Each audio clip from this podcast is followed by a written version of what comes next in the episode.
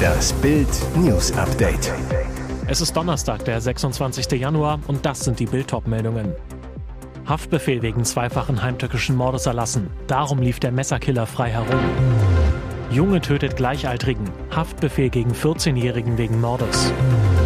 Corona-Blamagen von Regierung und US-Konzernen, wenn aus Fake News plötzlich Fakten werden. Haftbefehl wegen zweifachen heimtückischen Mordes erlassen. Darum lief der Messerkiller frei herum.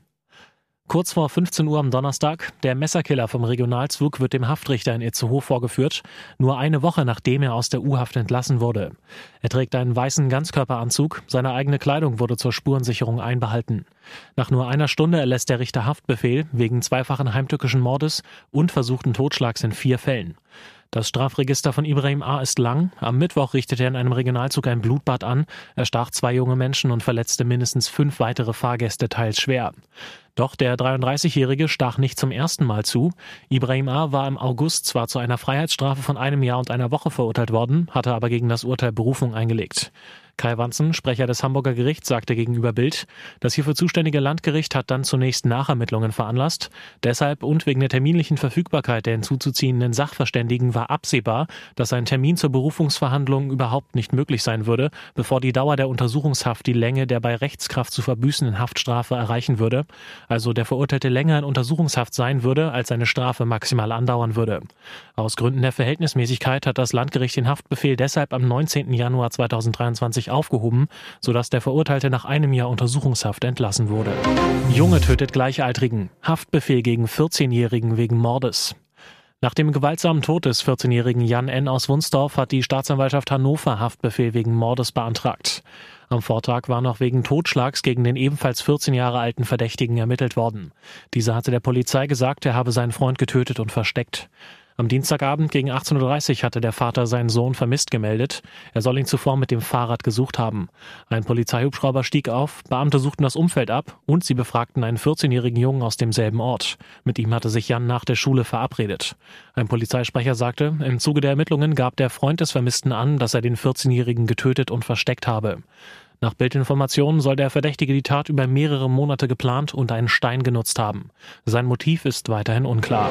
Corona-Blamagen von Regierung und US-Konzern, wenn aus Fake News plötzlich Fakten werden. Die Bundesregierung traf US-Konzerne, um die Bekämpfung sogenannter Falschinformationen in der Corona-Krise zu besprechen. Das enthüllte Bild in einem exklusiven Bericht. Soziale Netzwerke wie Facebook und Google löschten hemmungslos Beiträge, die sie als falsch oder gefährlich betrachteten. Die Regierung warnte immer wieder eindringlich vor vermeintlich falschen Corona-Informationen. Doch Fakt ist, immer wieder wurde aus Fake News Realität. Neuestes Beispiel, Ex-RKI-Chef Lothar Wieler gab zu, dass Schulschließungen in der Corona-Krise nicht nötig waren.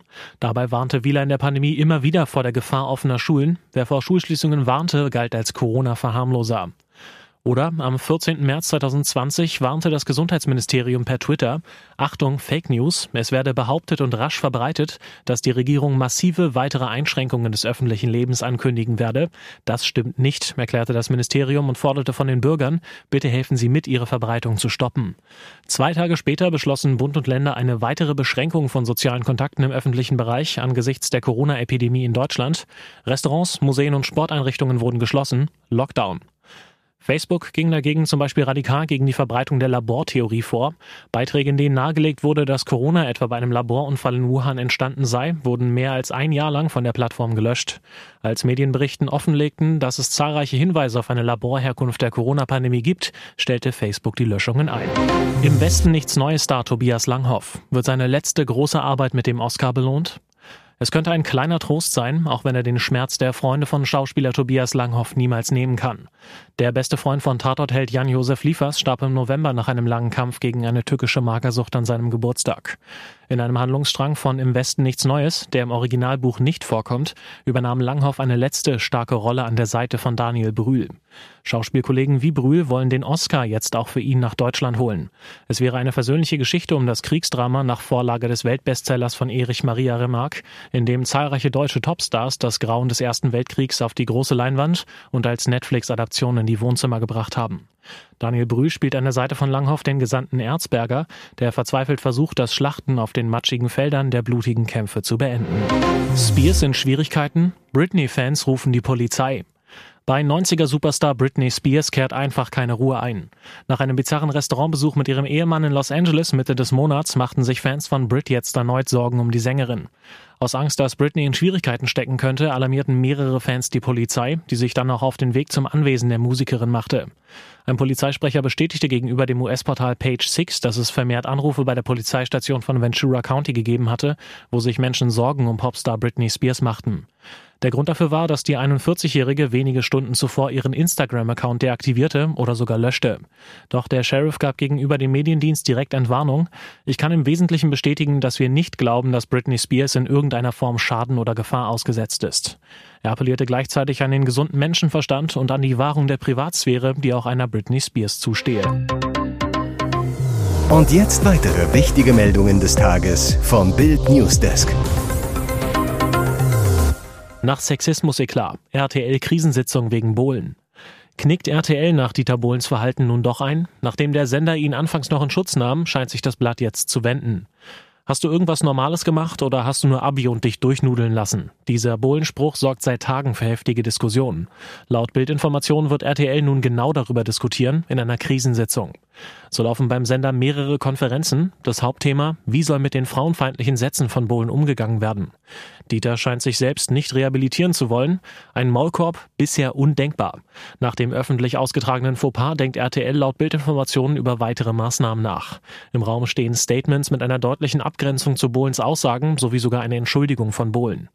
Bild erfuhr aus Senderkreisen, dass RTL bisher sogar über eine eigene Sendung für Bohlen nach der letzten DSDS-Staffel nachdachte, aber die ist nach seinem Mobbing-Desaster wohl schon wieder hinfällig. Verbotener Krebsstoff in Kinderzahncreme. Diese fünf Produkte sind betroffen. Nur um die Zahnpasta noch weißer und glänzender zu machen, nutzen viele Hersteller von Zahncreme noch den Farbstoff Titandioxid. Und das, obwohl der Stoff potenziell krebserregend ist. Die Zeitschrift Ökotest nahm Kinderzahncremes genauer unter die Lupe. Das Ergebnis von 24 getesteten Produkten enthielten fünf nachweislich Titandioxid. Unverantwortlich urteilt Ökotest zu den Ergebnissen. Testungen ergaben, dass Eltern diese folgenden Kinderzahncremes nicht kaufen sollten. Blendermed Blendigel Erdbeergeschmack, Odolmed 3 erste Zähne, Odol Med 3 Milchzahnmilde Minze, Putzi Kinderzahngel und Today Dent Kids Milchzähne von Rewe und Penny. Tipp beim Einkaufen, überprüfen Sie die Inhaltsstoffe. Den potenziell krebserregenden Farbstoff erkennen Sie unter dem Kürzel CI 77891. Bereits seit dem vergangenen Sommer ist Titandioxid in Lebensmitteln verboten, in Kosmetikprodukten, zu welchen Zahncremes zählen allerdings noch nicht. Der Grund für das Verbot? Titandioxid steht im Verdacht, krebserregend und erbgutverändert zu wirken. Ihr hört das Bild News Update mit weiteren Meldungen des Tages. Nach der Festnahme eines Mitarbeiters des Bundesnachrichtendienstes wegen Spionage für Russland sitzt nun auch ein mutmaßlicher Mittäter in Untersuchungshaft. Der Mann wird nach Angaben des Generalbundesanwalts in Karlsruhe vom Donnerstag verdächtigt, die von dem BND-Mitarbeiter ausspionierten geheimen Informationen nach Russland gebracht und dort einem Geheimdienst übergeben zu haben. Der am Sonntag bei seiner Einreise aus den USA am Flughafen München festgenommene ist demnach deutscher Staatsangehöriger und kein BND-Mitarbeiter. Der BND-Mitarbeiter Carsten L. war am 21. Dezember in Berlin wegen des Verdachts des Landesverrats festgenommen worden. Laut Generalbundesanwalt ist der nun ebenfalls beschuldigte Arthur E. der Mittäterschaft am Landesverrat dringend verdächtig. Die Ermittlungen seien in enger Zusammenarbeit mit dem BND und mit Unterstützung der US-Bundespolizei FBI geführt worden. Der Beschuldigte wurde demnach am Montag dem Ermittlungsrichter des Bundesgerichtshofes vorgeführt. Dieser habe den Vollzug der Untersuchungshaft angeordnet. Hier ist das Bild News Update. Und das ist heute auch noch hörenswert. Tag 13 im australischen Busch. Diese Lester-Schwester flog aus dem Dschungelcamp.